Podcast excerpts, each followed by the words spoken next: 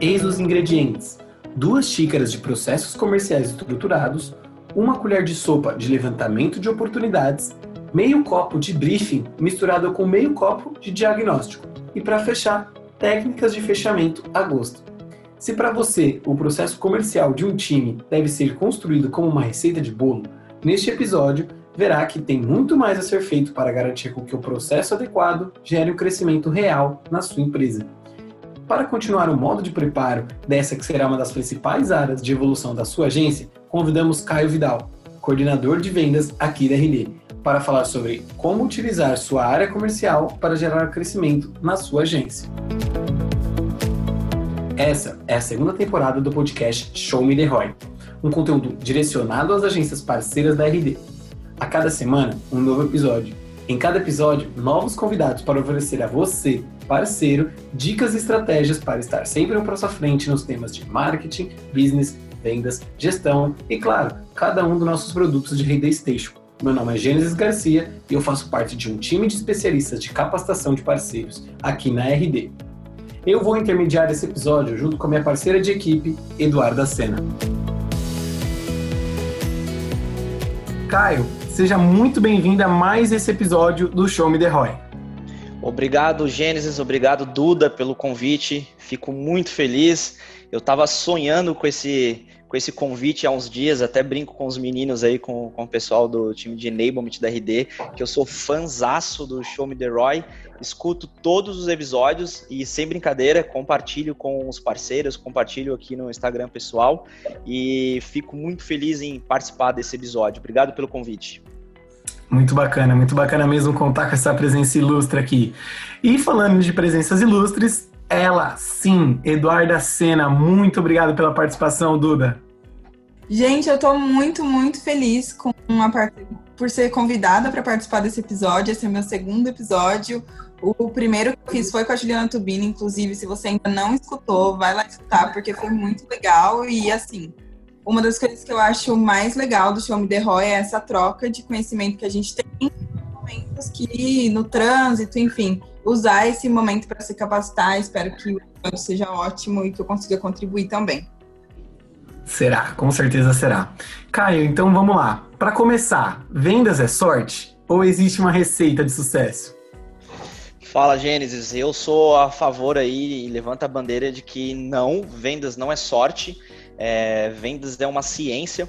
Isso já veio sendo falado aí por alguns profissionais, principalmente, e é um, uma referência para mim, é o Rodrigo Pinto, participou já aqui do, do Show Me The Roy com vocês, mas é, vendas é uma ciência, né? Hoje a gente tem ferramentas, tecnologias, processos que, se bem aplicados ali, se seguir realmente o processo, a gente tem essa condução de uma venda é, voltada para o resultado, né? Então, é, levanta a bandeira que sim, a venda ela é uma ciência, tá? E não é sorte. Bom, então eu acho que o nosso episódio está no caminho certo, que a gente vai falar um pouco aí, um pouco sobre essa ciência de como ter uma receita de sucesso para nossos parceiros conseguir aplicar isso. Caio, você foi responsável pelo apoio e estruturação da área comercial de muitas agências que fazem parte do nosso programa de parceria.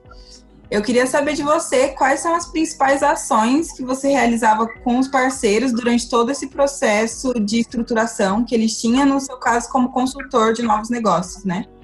Legal, legal, Duda. Sim, sim, até para contar um pouco aí do, da história, um contexto para quem não me conhece, né? Eu tô, eu trabalho na RD, vai fazer quase três anos agora, em maio, e desde que eu entrei eu estou trabalhando com as agências parceiras da RD. Eu tenho um histórico, já trabalhei em agências anteriormente, eu tenho seis anos é, de experiência com agências digitais, já venho trabalhando nesse ecossistema e confessem, sou apaixonado pelo mundo de agências. É, e para apoiar nessas iniciativas, né, o que, que a gente fazia, o que a gente faz, inclusive até hoje, é, é de fato ajudar o parceiro a estruturar o seu processo comercial, a, a, sua, a sua equipe de vendas e ajudar, lógico, o cliente, o parceiro a crescer, né? A crescer nos negócios ali, conquistando novos, novos clientes para eles. Show de bola. É, e, Caio, a gente sabe ali que a gente tem algumas realidades distintas dentro do, da, das agências, programa de parceria e tal. E pensando nessas agências que estão em fase inicial, estabelecendo rotinas comerciais, quais os principais passos para estruturar esse processo de vendas adequado, sendo que a gente vai começar ali do zero? Boa, Gênesis. Eu vou falar assim para um cenário que uma agência que está começando, né? A grande maioria das agências é, do programa de parceria não tem um vendedor de, dedicado, então muitas vezes é o próprio dono, né? O próprio sócio ali que tem que fazer esse processo. É, eu diria que o primeiro passo é começar a desenhar esse processo. Se não tem, a desenhar esse processo, né? Qual, qual que é a rotina é, que esse sócio, que esse dono, ele faz ali para, desde que recebe uma indicação, recebe um lead, gera um lead na internet ali para ele, como que é o processo atual.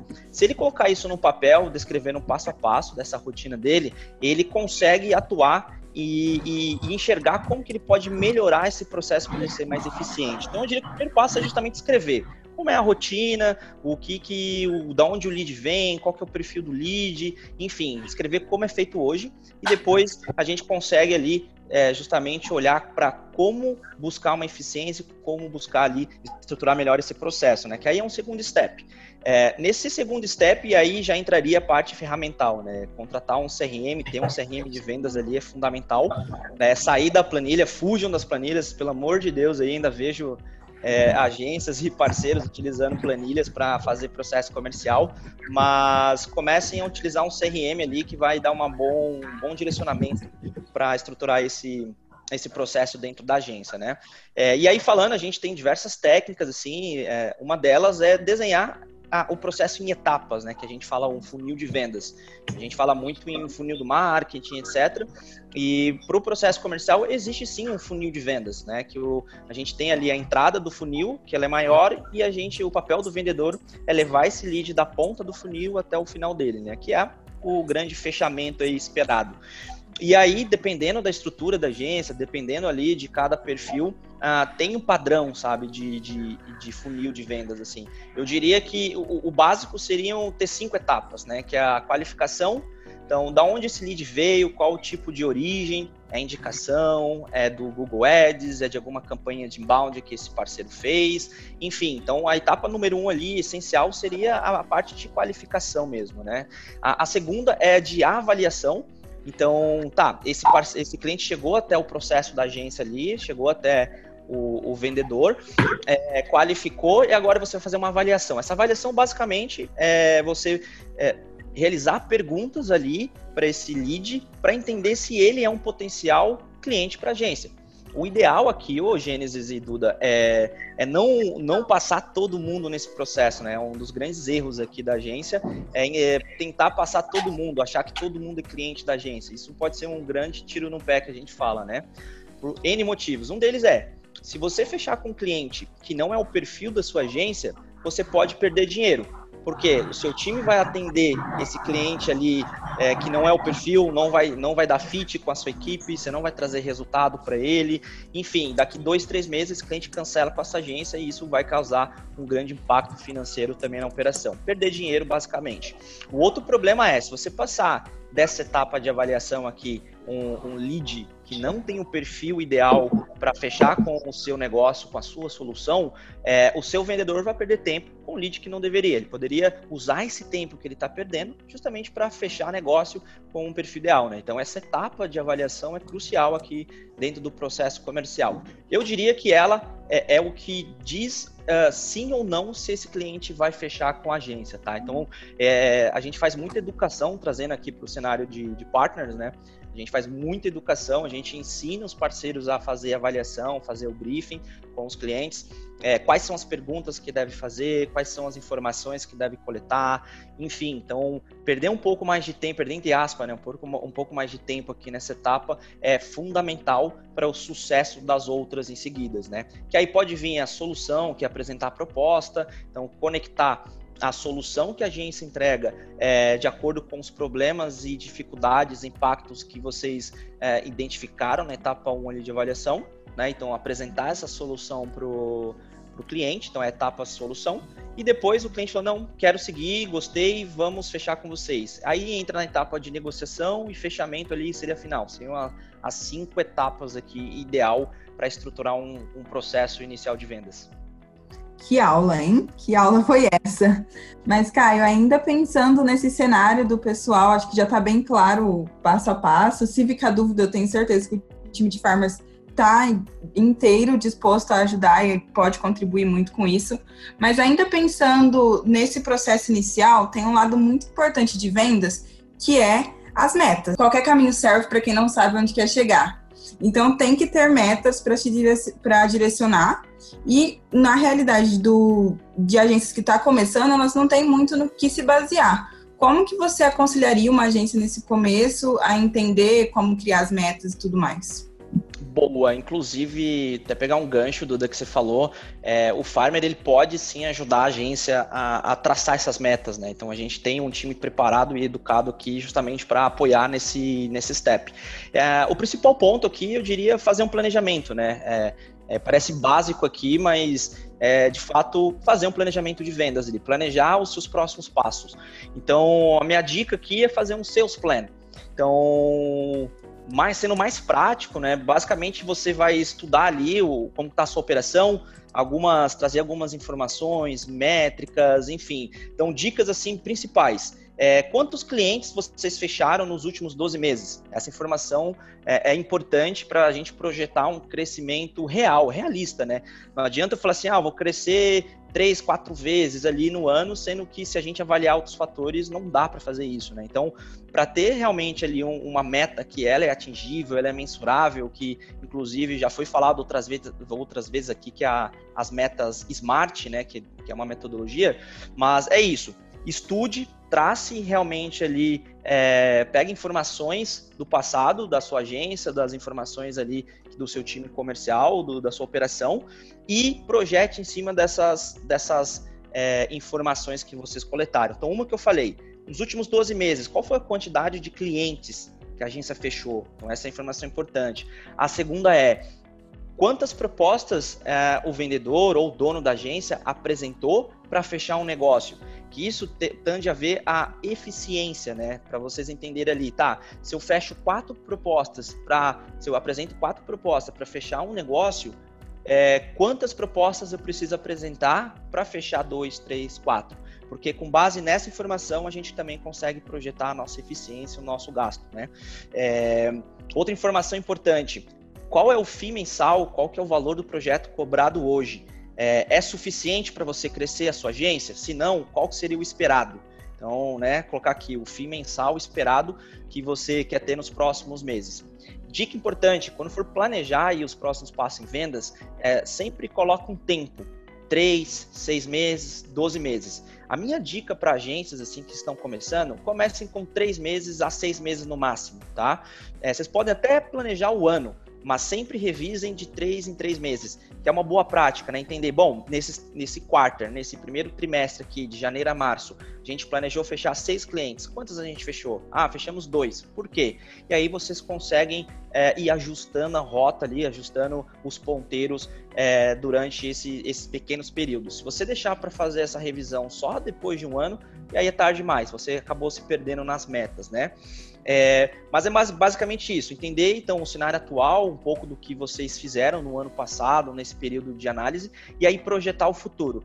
O que, o que eu sempre provoco meus parceiros é assim: é, se você fechou 12 clientes ano passado, né, a gente está falando de um cliente por mês, é, quanto você teve de faturamento? Ah, eu tive X aqui, 200 mil reais, por exemplo. Legal. É, esse ano, qual que, é a sua, qual que é a sua meta, qual que é o seu sonho, como que você pretende é, ter agência, contratar funcionário, é, você quer crescer, você quer ganhar mais, quer tirar mais é, prolabore, né, para sobreviver, enfim, tem vários cenários aqui que a gente mapeia junto com um dos sócios. E aí, com base nesse, nesse sonho, nesse planejamento dele, a gente constrói junto essa meta. Então, muitos vão, vão trazer, ah, eu quero dobrar de tamanho. Legal. Então, para dobrar, a gente precisa vender dois clientes por mês como está a sua estrutura de vendas? Como é que está o seu investimento em marketing? Como está o seu investimento no time comercial? Para você crescer essa velocidade que você precisa, precisa ter um vendedor. Qual tipo de vendedor? Qual o perfil de vendedor ideal para sua agência? É um, um pré-vendas? É um vendedor mais consultivo? Qual que é o salário dele? Qual que é a comissão? Enfim, e aí, dependendo, com, a gente vai conduzindo, né? Essa, essa call, essa, esse treinamento junto com o parceiro e vai abrindo ali várias vertentes para ajudar ele a planejar, né? É, vendas não é só falar, ah, eu quero vender um, dois clientes, mas qual que é o impacto disso, tanto na parte financeira, faturamento e também na estrutura ali de pessoas, né, que você precisa para atender esses clientes.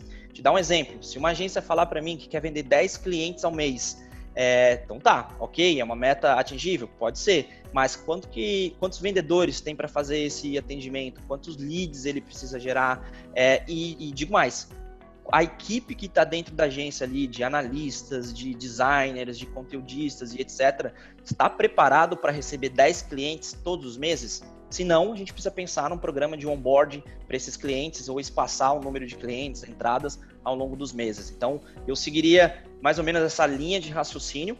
E mais uma vez reforçando, a gente tem uma ferramenta chamada Sales Plan que ajuda e guia os parceiros ali para poder desenhar isso juntos, tá?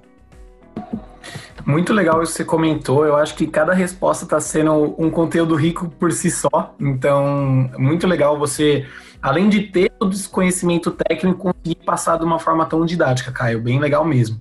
Aí, seguindo aqui o nosso episódio, a gente já falou, é, começou ali citando alguns cenários de agências um pouco menores, que estão começando ali. Agora eu quero pensar, quando as agências já começaram a crescer, vem a necessidade de construir esse time de vendas, com um gestor dedicado na função, de liderança e tudo mais. Como esses parceiros que estão fazendo essa transição, Caio, podem tirar é, as melhores situações ali para alavancar, alavancar os resultados de forma mais fluida possível, assim, o dono de agência deixar de vestir o boné de vendedor e realmente contratar alguém nessa função? É, inclusive tem alguns parceiros que, que eu atendi que estava nesse cenário, então posso compartilhar um pouco aí do aprendizado prático. É, o primeiro ponto é o, o dono da, da, agência nesse momento que eu entendi que é para delegar, né? Estou crescendo, preciso contratar, preciso criar um time de vendas, contratar um gestor, um, um coordenador, enfim, então tá nesse cenário. O primeiro ponto aqui, o Gênesis, crucial é o dono ou essa pessoa que antes estava fazendo esse processo, né? Que acredito eu que é um dos sócios, ele tem que dominar 100% o processo atual da agência. Ele tem que ser ali é, o playbook vivo, né? O, o, roteiro de vendas vivo, ele precisa ter é, documentado o processo, ele precisa ter construído o processo, ele, ele precisa dominar esse processo 100%. Por quê? O próximo step é a gente começar a contratar gente. Então, se ele já domina o processo, se ele já entende ali como funciona, qual, qual é o perfil ideal de cliente, o ICP, quais são as etapas, os gatilhos de entrada, gatilho de saída, é, CRM já setado, e etc., vai ficar muito mais fácil quando uma pessoa nova de vendas entrar, ele tem um onboarding ou ter um, um treinamento de, de entrada para esse vendedor. Então isso é muito importante. O que acontece é muitas vezes que o, o dono da agência contrata um vendedor que é experiente de mercado, a pessoa já trabalha em tecnologia, já trabalhou em outros lugares e acha que esse cara vai fazer tudo ali, vai chegar, vai brilhar, vai criar playbook, etc. E não, assim, é, digo com todas as, as letras aqui, não, isso não acontece. É, o mercado de agência tem, a, tem uma particularidade aqui muito especial, então tem que conhecer muito de marketing digital, tem que conhecer várias técnicas de SEO, de, de Google Ads, de inbound, etc. Então isso é, precisa ser ensinado. Se você pegar um profissional que vem de outra agência, aí é outro, outro cenário, mas é, é, é menos comum acontecer, né? Mas o que eu diria é isso? O primeiro passo, então, dominar 100% do processo. Então, o, o, dono, é papel do dono ali, ou desse diretor comercial, que é um dos sócios, dominar o processo de vendas da agência. Etapas, rotinas. A gente diz que é playbook, né? Que você escrever isso num documento e playbookar. Então, tem que ter um playbook ali construído por, esse, por essa pessoa. Ah, contratar. Quando ele for contratar, ele já sabe o perfil que ele quer, porque ele domina, ele sabe o, o perfil de cliente ideal da agência, ele sabe o ciclo de vendas, ele sabe como que o cliente recebe é, essas informações, se é uma reunião presencial, se é inside sales etc. E aí ele vai contratar um perfil mais correto, porque ele já domina isso. É, contratando, é, segundo ponto é treinar essa pessoa. Então, preparem é, um, um, um treinamento aí, um onboarding de um mês, 30 dias, 15 dias que seja, para receber esse vendedor. Então vamos lá, é um, é um passo a passo de que a pessoa, no primeiro dia dela ali na operação comercial, o que, que ela vai fazer? Ela vai estudar sobre marketing digital, vai tirar um certificado X, ela vai se certificar em Google, vai se certificar em Facebook, vai fazer os cursos da, RD, do, da, da RDU, da RD Station, enfim. Então dê para esse vendedor ali é, ferramentas de capacitação para ele estudar, treinar, faça role plays, treinamentos na prática ali com ele antes dele entrar na função é, e treine essa pessoa, assim, para reuniões que vai acontecer, para os tipos de etapa, gatilho, como cadastrar CRM, enfim, esse como completo de treinamento. Por quê? É, muitos parceiros, o que, que eles fazem? Eles jogam o, o o vendedor ali na, na cova dos leões e esse cara é devorado ali pelo mercado e muitas vezes ele queima um lead que a gente fala, né? Eu acho que o, o Gustavo Brolho falou muito disso, de queimar lead. Mas esse cara, ele não está treinado, não está preparado, quando ele fala com um potencial cliente, ele pode queimar esse lead. E aí, para você retomar essa negociação é muito, muito difícil. Então, segundo ponto é esse, é treinar esse vendedor, tem um processo de onboard muito claro. O terceiro ponto é acompanhar. Treinou, é, tem muitos parceiros que treinam, ok? E solta o vendedor lá. Depois de uma, duas, três calls, o cara vai e o, e o, e o dono da gente esquece esse vendedor. E não é assim, né? A gente sabe que um processo de rampeamento em vendas a gente fala de ramp up, né? Quanto tempo um vendedor novo ele começa a performar, ele começa a bater meta, quanto tempo ele começa a entender da job, né? Então, dependendo do mercado ali, é, tem números diferentes é, mercados de pesquisa, de serviço, que trabalham com tickets maiores, que é um caso de, de parceiros assim, geralmente são seis, sete, oito meses para ele estar dominando 100% a função. Não adianta você esperar desse vendedor no primeiro, segundo mês que ele vire um top performer, um outlier ali da agência. Então, esse é um ponto importante. É, então acompanhe ele, faça, além desse onboarding, faça um get better, que a gente chama aqui, né? Então, esse acompanhamento constante, escute qual deles, dê feedback, é, entre em negociação com ele, faça calls em conjunto ou participe de reunião presencial com esse vendedor para ele ir pegando e sentindo a vontade ali até ele estar 100% pronto para ir sozinho. Que aí é o quarto ponto. Aí você delega. Então, eu não delegaria, eu não sugiro delegar é, já no primeiro passo, ó, essa aqui é a função, senta aí, liga, essa aqui é a lista e toca pau, sabe? Não, eu, eu, não sugiro fazer isso. Então, cria esse processo estruturado, um onboard, acompanha. Quando você vê que ele está pronto para o mercado, você delega ali, não, agora eu me sinto mais tranquilo, eu vou soltar esse vendedor. Esse papel pode ser tanto do dono ou pode ser de um coordenador ali que esteja mais tempo, um vendedor que esteja mais tempo né, na operação da agência. Você pode promover esse vendedor mais antigo que já domina o processo para fazer isso.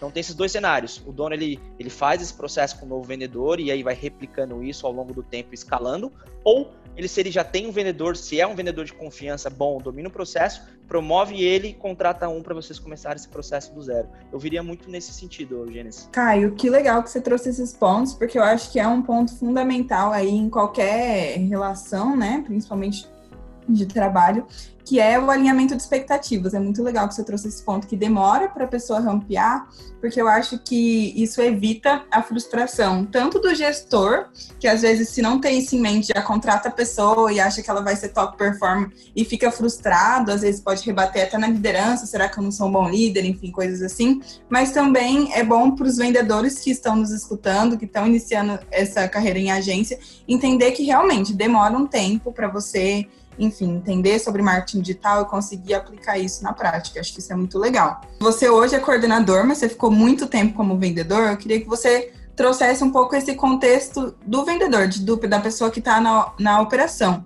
Quais são as dicas que você tem para ter uma rotina de vendas de sucesso enquanto vendedor? Bom, que vem assim na cabeça e logo de, de cara, eu diria que disciplina é, é uma das uma das skills assim mais importantes para ter um vendedor outlier, top performer no time, né? É ter disciplina. Hoje, o, como a gente comentou, que vendas é uma ciência, existe um processo por trás. Esse processo ele foi criado, ele foi pensado e adaptado para aquele negócio. Então, não adianta um vendedor novo entrar e não querer seguir esse processo. Então, ele vai ser um vendedor indisciplinado.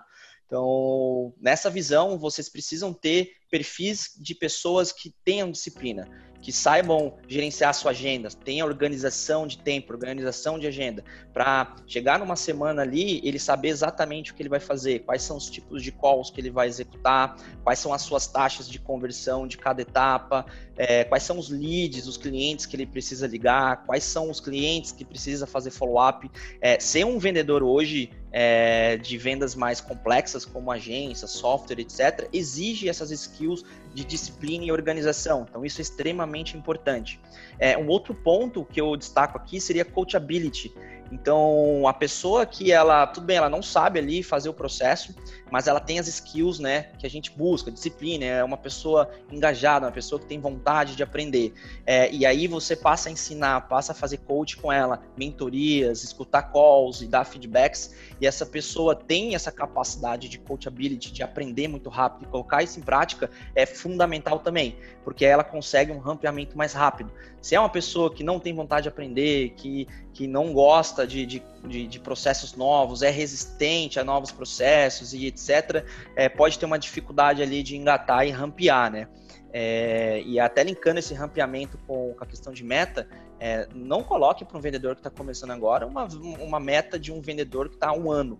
Então, dosa isso, né? O primeiro mês dá uma meta menor, depois segundo mês aumenta um pouco, depois na terceira. Já foi falado isso também, né? Sobre rampeamento, processo de rampeamento. É fundamental para a pessoa também ir, ir, ir se sentindo mais confiante, pegando confiante na operação e depois é, seguir em frente. Então eu diria esses pontos, é disciplina, coachability, é, aprender por, por conta própria, né, e não ficar dependendo do, de outras pessoas e etc. Óbvio, a empresa, é, o papel dela é dar os treinamentos, dar a capacitação, mas não depender 100% disso, né? Então ser uma pessoa proativa ali de buscar novos leads, prospectar e pensar diferente, sair da caixa, etc. Isso é um ponto bem, bem importante para ser avaliado.